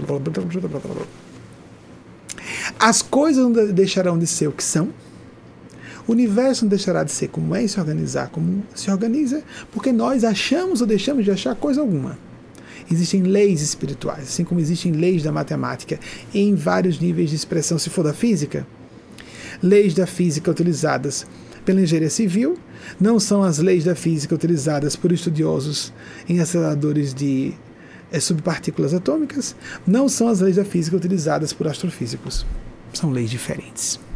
Nós temos que saber que leis aplicar em que graus de complexidade de contato com a realidade, que reali a que realidade estamos acessando, que realidade estamos acessando, qual o nível de profundidade da realidade estamos acessando. Vejam que interessante sobre tudo isso e sobre a questão dos sentimentos. É, nessa semana eu fui levado a uma experiência fora do corpo sobre a questão do esclarecimento social. Esclarecimento, perdão, esclarecimento espiritual nas redes sociais. Nós vivemos uma espécie de é, potencialização, uma maximização do lado mais tenebroso do ser humano nas redes sociais. É, eu, eu fui autorizado a falar isso, achei que seria interessante, até perguntei se pudesse trazer aqui no domingo, se houvesse oportunidade, eles me dissessem, me disseram que eu podia, porque isso foi falado numa das reuniões fechadas da semana. Então nós temos três outras palestras para um grupo fechado, de integrantes nossas reuniões de oração e meditação, que estão espalhados em quatro países. Então, é, fui, acordei numa experiência fora do corpo, num templo ecumênico. E uh, havia assistência espiritual para muitas pessoas que estavam precisando de socorros de diversas naturezas, diversos para diversos distúrbios. E foi me designado eu fazer um trabalho estranho. E eu só percebi quando começou a acontecer. Havia um banco que normalmente eu vou para essas regiões para proferir, proferir palestras lá porque os seres do plano maior, em faixas muito altas, não alcançam essas regiões, a não ser com muito sofrimento e sacrifício para eles, que é dispensável, se um médium puder, estando encarnado, fora do corpo, porque então estamos numa frequência mais baixa, acessar esse pessoal. Nesse dia não foi assim que eu apareci lá. Eles pediram que eu sentasse num certo banco e aguardasse. Houve um problema de um rapaz, com um ex-namorado do lado, resolveram antes que eu interferisse, até que chegou a primeira tarefa que eu cumpri. O demais eu não posso falar. Um casal de maturidade, um pouco mais velho que eu, esse casal, é, é, uns oito anos, eu diria. Eu faço 50 anos esse ano, esse mês. E se Nossa Senhora e Nosso Senhor permitirem. Esse casal, eu calcularia 55, 58, não tinham 60 anos ainda, assim estimando a aparência, porque eu creio que sejam pessoas sem corpos físicos. Mas quando estamos todos com os psicossomas, ou perispíritos, ou corpo astral, como se quer chamar, Paulo chamava de corpo celeste, a sensação é de que estamos todos em corpos físicos, porque a frequência é a mesma. É possível que fosse uma pessoa encarnada, mas eu não tenho como afiançar que era uma pessoa que está encarnada apenas fora do corpo, como eu, na mesma situação. Estando nos encontrando ali, mas ambos com corpos físicos nos esperando. O casal era era um casal heterossexual. O senhor sentou na extremidade desse banco, aquele como se fossem bancos de igreja. Era um templo ecumênico. Então, ah, é para ficar aqui em vez de fazer palestra? Sim, sim. Eu, tá certo, ok? Então me sentei, então vieram esses dois. Ele ficou na extremidade, perto do corredor, e ela se sentou ao meu lado. Só que detalhe, Aí começa um detalhe. Uma dama distinta, muito educada, super constrangida. Isso é muito importante, amigas e amigos. Isso está na base, isso é o cerne da espiritualidade, sentimentos. Isso eu não poderia fazer, se ela estiver encarnada, eu não poderia fazer pessoalmente. Olhem que interessante. Desculpem. Ah, os lábios secos espelando, muito bem. É bom que dar uma pausa para a gente pensar melhor, meu Deus. Se eu estivesse com essa senhora, aqui, falando assim, não teria o efeito que teve se não fosse fora do corpo. Porque ela ouviu-me telepaticamente pelos sentimentos. Essa senhora era obesa, isso foi nessa semana, obesa, é, negra, e obesa não, hiperobesa. Ela estava na hiperobesidade, o que tecnicamente se chama de obesidade mórbida, mas vamos ser mais técnicos, hiperobesidade. Não está obesa gordinha como eu não, ela estava hiperobesa. Isso já constrange muitas mulheres. Aí então, quando ela se sentou, veio muito constrangida porque não havia espaço para nós dois e o marido dela e as pessoas que estavam ao lado. Ela precisou se apertar porque ela foi orientada a sentar ao meu lado. Encostou toda a lateral do corpo dela na lateral, a lateral direita, eh, a lateral direita do corpo dela na lateral esquerda do meu. E ela mal, eu não pude cumprimentar, eu me preparei para cumprimentar, ela estava tão embaraçada que ela eh, só ficou tentando. Quando aquela pessoa quer fazer de conta que não está ali, de tão constrangida que está, fazendo cara de paisagem, como se diz no vernáculo, ela sentou olhando para frente, colocou os bracinhos para dentro, querendo encolher, mas não podia por causa da hiperobesidade. E aí, amigas, amigos, o que aconteceu? Quando eu pensei, quando ela se sentou ainda mais, quando encostou em mim, ficou mais fácil ainda o trânsito da comunicação telepática. Vou dizer o que eu captei pelo pensamento dela. Meu Deus, que situação vexatória, que, que angústia, que situação, que, que mico. Lá estou eu aqui, diante desse cara que é um homem branco.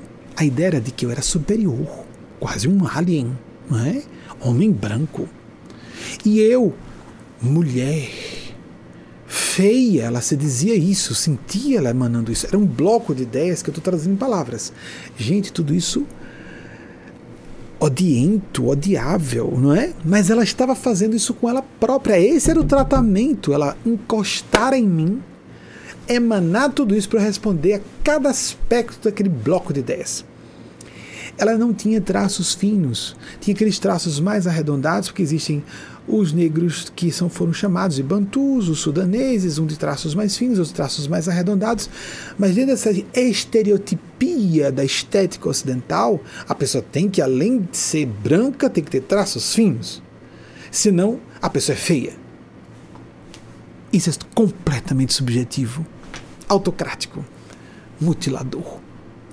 Ninguém é qualificado pela aparência se é mulher, se é homem, se é negro, se não é, se tem identidade de gênero, é só aquela, a idade que tem, a altura que tem e seu corpo. Nós somos inteligência e sentimentos. Se, nós observarmos todo o trabalho de militância contra preconceitos, tem a ver, e as redes sociais estão estimulando isso. Aí as pessoas, nossa, fazendo a maquiagem digital, tem um limite que a pessoa pode fazer uma maquiagem digital botar uma cozinha, como se fossem maquiagens, mulheres principalmente, uma maquiagemzinha digital. Mas há pessoas que botam imagem que não as representam. Por exemplo, mulheres negras que tentam parecer brancas e vão assustar pessoalmente, mas é, não é só assustar porque. Não é assustar por ser negra, é assustar porque. Por que você quis parecer branca? Uma pessoa está obesa e faz o rosto ficar mais magro. Aí quando vê pessoalmente é obesa, mas por que você quis parecer magra? Isso é fraude. não é? Querer passar pelo que não é. Não, mas assim eu converso com mais gatos e ou gatas. Aí o cara faz uma maquiagem digital para parecer mais musculoso, o que for. Estamos vivendo numa era de é, tirania das aparências e uma. Vocês compreendem como isso é perigoso? Há um percentual expressivo de mulheres que não conseguem se representar nas redes sociais com a própria imagem. Tô muito velha, tô acabada. Como é que eu vou tirar uma foto de mim velha e acabada? Velha e acabada? Você tem alguma culpa de ter. É um privilégio envelhecer. Só não envelhece quem morreu antes. Ah, mas eu estou um pouco mais gordinho, assim, você tem genética obesidade, vai ficar obesa. É o que os cientistas na área falam claramente. Obesidade é uma enfermidade geneticamente condicionada. Não só os maus hábitos alimentares. Posso falar porque eu tenho genética obesa, eu conheço isso aí. Nós temos apetite o tempo inteiro, a gente tem que sair da mesa com fome. Quem tem a genética mesmo da obesidade é assim, a gente sai da mesa com fome. Tem que parar porque sabe que tem que parar por aqui. Não porque o sistema orgânico diga. Então, ela sentou-se e dizia: ela percebia já que eu era gay. Ela tinha um bom, ela teve um bom contato mental comigo. Então, quando ela chegou, meu Deus, para completar um homem gay, que vexame me encostar nele. Ele vai ter repulsa. Eu sou um gay que ama mulheres. Que venera a feminilidade como a salvação da humanidade. Não, você não é repulsiva para mim, nem por nenhuma razão. Aí fui destrinchando, nem por ser negra, nem por ser mulher. Feia, não entendi. Velha, você não é, e se fosse qual o problema, é uma senhora, ok? Nem por ser hiperobesa. Então me lembro que o rebate final foi: mas pelo menos você tem que reconhecer, colocando em palavras, foi tudo mental que, no mínimo, eu estou invadindo seu espaço, tem um desconforto físico, eu estou é, pressionando, esmagando você com minha massa em cima de você. Não era isso que eu sentia. Eu disse, não, eu sei que tem uma pressão em mim. Mas a pressão seu tecido de pouso é uma fofura, como se fosse um, uma almofada. Por nada você. Eu fechei os olhos. Quando ela sentou, tudo isso aconteceu, eu fechando os olhos. Para me concentrar no pensamento dela e responder ao sentimento. Mais do que pensamentos, só eram sentimentos. Não. Respeite sua dignidade humana. Não, qual o problema de ser mulher, de ser negra, de ser hiperobesa, de não estar nos padrões estéticos? Você é um ser humano. Mas era para eu fechar os olhos e sentir. Se essa senhora me ouvisse assim, hum, papo bonito, né? Mas na prática não é. Na prática existe muita discriminação, mesmo. É verdade. E a gente tem que criar um ponto de equilíbrio dificílimo. É um desafio para todas e todos nós. Reconhecer quando há preconceito. Muitas mulheres só vão ver que estavam casadas com um cara que só estava com a beleza delas quando passou a beleza e a juventude. Terrível reconhecer tarde demais. Muitos homens só vão reconhecer que estavam em certo ambiente porque estavam sendo usados em sua capacidade de trabalho. Triste não reconhecer isso em tempo para poder fazer escolhas diferentes, escolhas mais conscienciosas. Quando foi daqueles quatro P's, falam da, do conscious capitalism, um capitalismo de consciência, de espiritualidade. Ou seja, viver em todas as áreas da nossa vida esse estado de espírito de respeito. O respeito é o contrário do preconceito. As pessoas são maltratadas gratuitamente por serem negras. Sim, sim, sim, sim, e é hediondo isso. As pessoas são tratadas como inferiores desde o primeiro momento em que chegam no lugar, se elas apenas forem mulheres. Sim. Principalmente por quem? Pelas próprias mulheres. Claro que há exceções. Isso para mim é abominável. E é um fato social, com graus variados, com características diferentes de manifestação desse preconceito. Mas vocês já viram aquela situação de, por exemplo, lá está uma acadêmica sentada assistindo uma pessoa que goste de uma, uma palestra com conteúdo e vê um homem falando autoconfiante. E não é autoconfiante, tem um ar de líder, não é culto, inteligente. É interessante. Se for mulher, nossa, ela se acha, né? Se que você é arrogante, a sabichona. Vocês compreenderam? E se você perguntar a essa pessoa se ela está discriminando por ser mulher, de jeito nenhum, eu sou uma mulher empoderada, eu valorizo minhas irmãs mulheres, mas na prática, cisma com colegas, com irmãs e se considera um ser humano inferior porque é o comportamento que revela. Mulheres e homens também. Há muita misoginia. Isso é uma chaga da condição humana. A misoginia, o racismo e a LGBTfobia. Se considerarmos só o B de, de LGBTs bissexuais, segundo estudiosos, é a maior parte da humanidade. Então significa a maior parte da humanidade. Mulheres são a maior parte da população, normalmente, né? Nasce, nascem mais bebês homens do que bebês mulheres. Mas, de um modo geral, há sempre um pouquinho mais de mulheres porque os homens se expõem mais a riscos e uma série de fatores. Ok. Vamos considerar genericamente metade da população? Metade da população é de mulheres. Outra parte é negra. Outra parte é LGBT. Se considerar os bissexuais, quase todo mundo. Ou seja, ou seja, nós temos ódio de ser humano. O problema é a causa humana, a falta de respeito. Nós precisamos sair da experiência do medo. Viver a entrega. Mais uma vez, vamos viver a entrega. Houve uma ocasião, numa época, não importando quando, quando no passado foi, que uma, uma amiga foi fazer um tratamento, precisava ser submetida a uma tomografia e aí então ela disse: Ah, eu fico muito assustada quando vou. Muita gente fica assustada e se incomoda. É uma experiência claustrofóbica, não é? E em um aparelho, a pessoa se, a máquina é uma coisa fria e a pessoa sabe que ali é um exame médico, etc. E ela tinha, ah, todas as vezes que ela foi fazer essa experiência, ela tinha uma amiga irmã. Eh, vejam, a amiga tendo um comportamento muito mais fraterno, muito mais irmã do que uma irmã biológica, que aproveitava o precedente de ser enfermeira para entrar na sala com ela para o exame e segurar a mão dela no momento do pavor dela. Vejam que experiência bonita. Então ela disse: Estou muito assustada, você pode orar por mim? Sem dúvida, eu vou orar. Mas deixa eu dizer uma coisa a você de antemão. Tente transformar, faça um exercício de meditação como você tem que ficar quieta e consciente é, você vai ter o presente especial de segurar a mão de uma amiga irmã, amiga mesmo, não é nenhuma relação erótica, não, isso é ótimo. é a experiência do filia. Eu lembrei a ela que em grego antigo existia, não sei se, desculpa, eu não conheço o grego, nenhum dos dois, mas conheço por cima algumas bobagenzinhas do grego antigo. Então, o grego antigo, a palavra amor tinha quatro expressões, palavrinha, gente, alguns conceitos, bobagem. É, não, não sou é, polímata, nem poliglota, nem coisa alguma. Sou um, uh, um pensador transdisciplinar, porque a minha função exige isso para falar com pessoas que exigem para si um conteúdo é, mais bem lastreado para suas teses, experiências e convicções no campo da espiritualidade. Então, quatro palavras para designar amor: filia, o amor entre amigos e amigas, o, a, o estorgé, que é o amor entre pais, mães, filhos e filhas, o eros, que era a base do, da palavra erótico, não é? Que é o amor sexual, todo mundo conhece o ágape, a relação do amor com Deus. Veja bem, você tem uma relação, mãe dela já era desencarnada. Você tem uma relação linda com sua mãe biológica que você vê como uma mãe espiritual.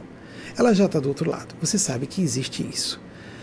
Vai segurar a mão de uma amiga irmã que está ali para lhe dar suporte no momento de vexame, de angústia, de amargura, de fobia. Isso é um momento de fobia, não é? Entrar numa máquina e ficar paralisada, etc. Há pessoas que levam isso na esportiva, mas a gente tem que respeitar as pessoas que têm medo disso. Olhe, eu falei para ela, aproveite essa experiência do, da alavanca da experiência do filia, do amor fraterno, que é um dos mais poderosos e estáveis dos amores. Porque casamentos passam, né? Amor de parentela biológica, de repente a gente vê que é um inimigo ali no corpo de irmão e irmã, porque ah, irmão biológico, irmã biológica, se não for amigo, é inimigo. Porque se acha no precedente chutar, falar o que quiser e. Porque não é por acaso que nascemos irmãos e irmãs, ou filhos e filhas de alguém, ou, irmã, ou pais e mães. Podemos trabalhar, mas quando ficamos adultos, temos que, às vezes, o que Deus quer é exatamente isso. Siga. Você está me ofendendo, eu vou ter que ofender você. Siga seu caminho, siga o meu. Jesus disse: Cadê meu pai? Quem é minha mãe? Quem são minhas irmãs? Não conviveu com a parentela biológica. Jesus deu a prova disso. Então as pessoas pensam que é para aguentar quando tem que resolver. Perdoar para isso ficando à distância muitas vezes. Vamos ser lúcidos, vamos interpretar corretamente os textos sagrados para não profanarmos a profundidade e a significação daquilo ali. Transforme, disse ela. Façamos isso. Aproveite de alguma forma isso para vocês. Seja qual for o seu problema, você que ouve essa fala, veja quanto você pode fazer isso. A alavanca de alguma ajuda que você receba, essa foi literal. A segurava a mão literalmente da amiga. Tem a alavanca da preocupação sincera da sua amiga. Lembre-se de sua mãe biológica, que você vê como mãe espiritual. E lembre-se da figura da deusa mãe Eugênia Aspásia, o guia espiritual da nossa instituição, tem uma, uma máxima magnífica que ela apresenta um conceito, uma matriz conceitual fabulosa. O universo é o útero da deusa mãe. Considerando que ela não se falava muito de multi, multiversos na época, isso foi nos anos 90, mas podemos falar que todos os multiversos são úteros multifacetados, porque existe a não localidade no, na, no pensar da física quântica, não é? nas expressões observadas em laboratório da física quântica, podemos entender isso no campo astrofísico também. O micro e o macrocosmo se refletem. Vejam que conceito lindo. O, o universo é o útero da deusa mãe.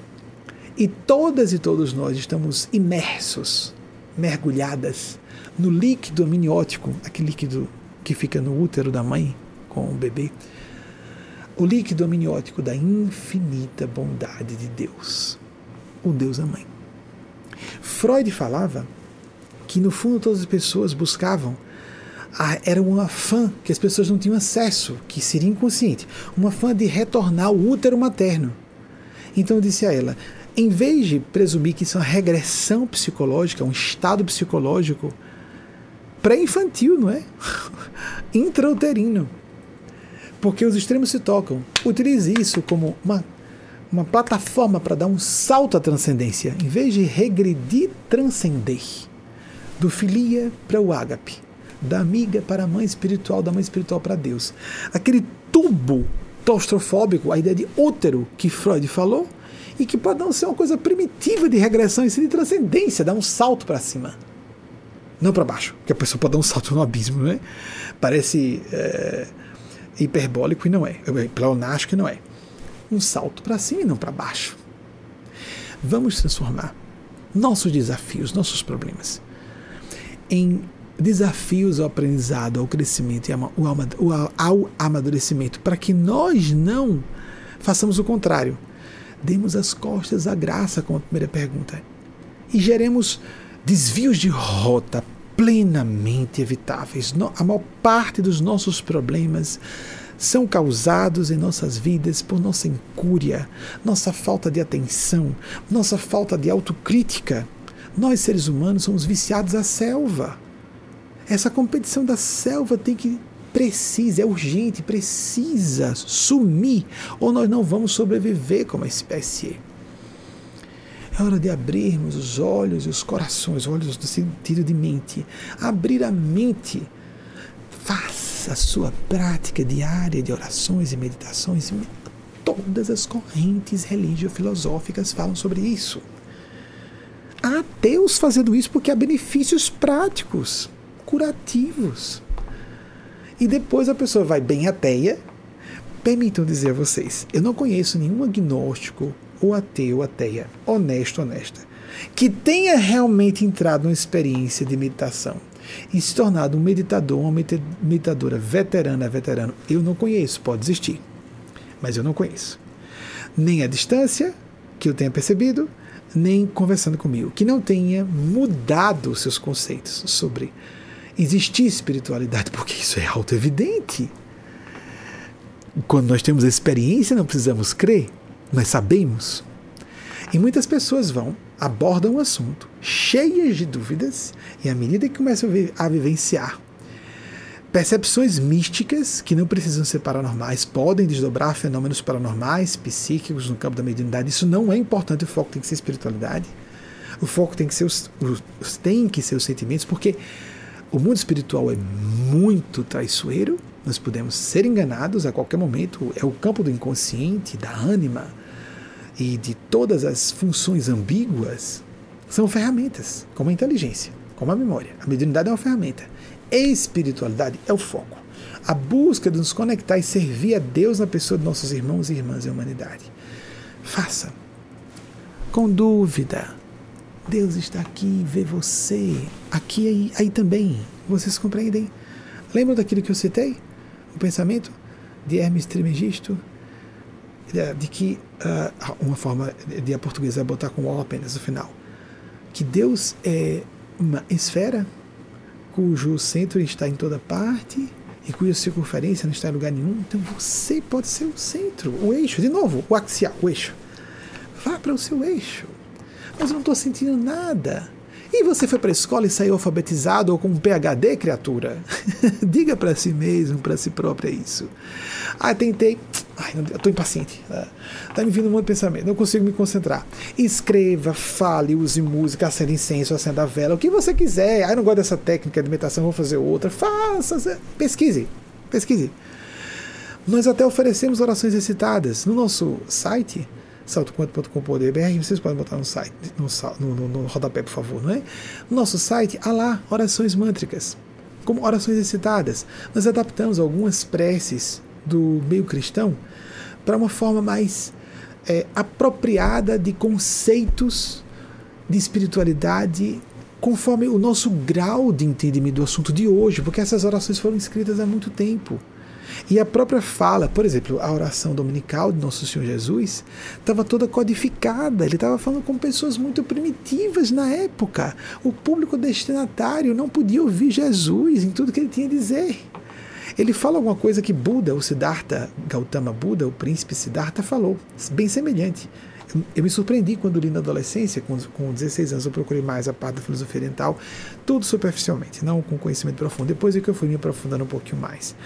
Mas Jesus, na última fala com os apóstolos, ele disse que tinha muita coisa a dizer, mas não poderia porque eles não iam entender.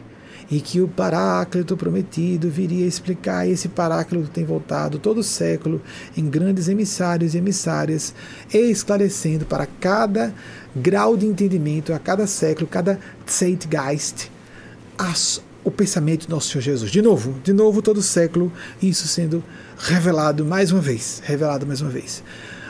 Gautama Buda, o Siddhartha, disse que certa vez estava com seus discípulos e ele pegou um punhado de folhas na mão e perguntou a eles: é, quanto, é, onde há mais folhas? Na, no meu punho, em palavras aproximadas. Onde há mais folhas? No meu punho, na minha mão fechada aqui, ou na floresta inteira? Então, em seguida, ele terminou. Da mesma forma, esse é o conhecimento que eu posso passar para vocês. Essas folhas que estão na minha mão. E aqui são os conhecimentos que eu não posso passar para vocês. Eugênia Spazia, em 1999, início de 99 ou finalzinho de 98, não vou poder precisar. Não sabia que seria uma fala tão importante. Ela disse que se nós encarnados soubéssemos como os, os gênios celestes que são responsáveis pela, pelo desenvolvimento, pela evolução da consciência humana, se nós encarnados soubéssemos como nós, para eles, temos tão muitos, mas muitos e profundos, sérios preconceitos, entenderiam como nós, como eles, não podem falar quase nada a respeito de quase tudo. A gente tem sempre essa ilusão que a gente está no topo da evolução, né? Eu me recordo quando Engels falou, se não me engano foi Engels, o uh, parceiro de Marx, que a tecnologia uh, bélica havia atingido seu ápice, porque, desculpa, eu posso estar equivocado, viu? Sua a citação de memória.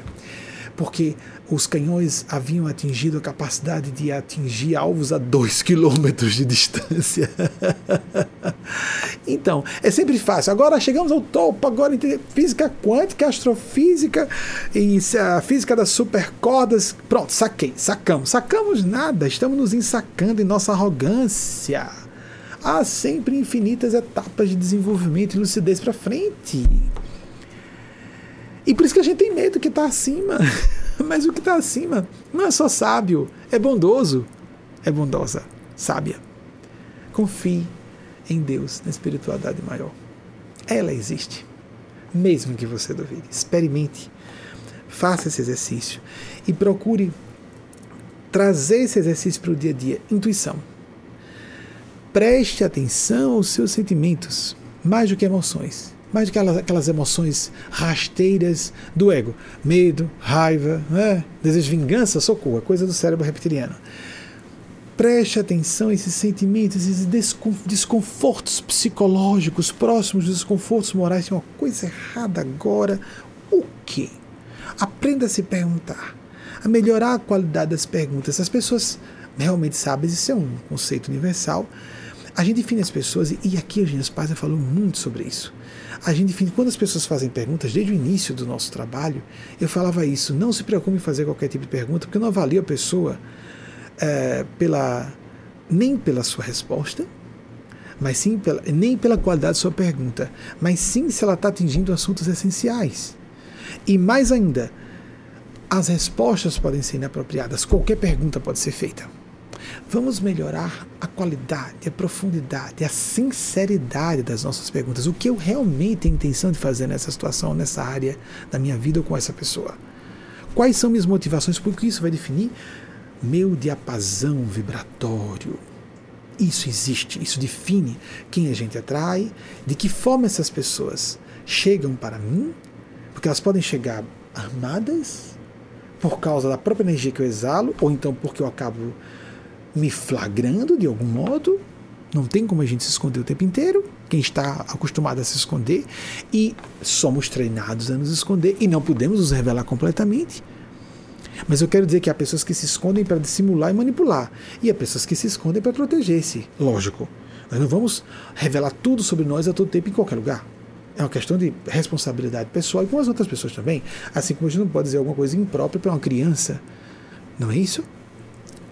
Mas desse tipo de autoproteção e proteção do interlocutor ou interlocutora e um jogo de máscaras sociais e de dissimulações para obter benefícios pessoais, nós nos perdemos um certo momento, já não acreditamos mais em nós próprios, em ninguém, e vivemos o pesadelo da falta de confiança e ah, não existe Deus também não, e pronto, e pronto. Há pessoas muito lúcidas, muito sábias que sabem que Deus existe, que a espiritualidade existe, sabem, não importa o que digam fora, porque a gente vê essa pessoa. Está na superfície, está apodrecida na arrogância.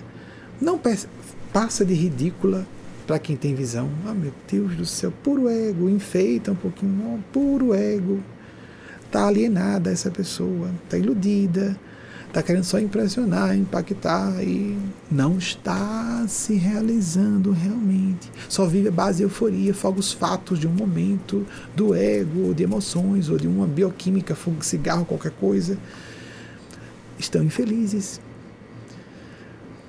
Encerrando aqui, espero que na próxima semana possamos estar mais uma vez reunidos reunidas nessa nossa, nesse nosso templo místico virtual é como nós podemos utilizar a internet pelo seu lado luminoso, porque é o lado sombrio, como nós temos os dois lados. Temos que estar atentos aos dois lados para investirmos com lucidez num deles, gerenciando o outro. Contendo quando não for possível transformar. Uma excelente semana para todas e todos. Coloco-as, coloco-os todos e todas nas mãos de nosso Senhor Jesus, voz da verdade para todas e todos nós de Nossa Senhora, Mãe Crística da Terra, quem Jesus nos legou no alto da cruz, filho, eis aí tua mãe, mãe, eis aí teu filho, a Nosso Senhor Gabriel, que visitou Maria e de modo místico ela ficou grávida. Não importa se você acredita nisso ou não. Não é desrespeitoso imaginar que Maria não tenha sido virgem, bobagem. Eu creio que houve algo diferente. Eu acho que não houve. A gente tem que se preocupar da virgindade de Maria. Ninguém fica falando da, da, sobre a vida sexual de Jesus. E por que fica se falando toda hora da virgindade de Maria? Eu acho que isso é um pouquinho desrespeitoso. É fora de foco. Fora de foco. Há seres de luz, pessoas comuns tiveram experiências de quase morte e contataram a luz. Você não precisa ser uma pessoa santa, iluminada, com virtudes especiais. Isso é preconceito também. Basta ser sincero, sincera na sua busca. Mas vá nesse estado de entrega, de gratidão. Repita frases. Não mentalizar, eu vou ficar rico, blá blá blá. Vai atrair gente que manipule, pode conseguir aquilo e descobrir que está num caminho que não tem volta e um abismo à frente peça orientação, em vez de dar ordens a Deus e ao universo, peça orientação e se entregue, confie, e depois dessa experiência, procure ser responsável. Usando a intuição, a inteligência, o bom senso, os filtros, razão, inteligência, bom senso, informação, intuição. A leitura de dentro, intuere, a visão de dentro. É assim que o Reino de Deus, como lembrou Jesus, está dentro de cada uma e cada um de nós. A partir de agora fala que Eugênia Spazia trouxe de Maria Cristo, que encerra, eh, sempre considero um coroamento desse trabalho, porque ela realmente é muito importante para cada uma e cada um de nós. E até o próximo domingo, se assim formos autorizados, nesse mesmo horário, nesse canal. Assim seja.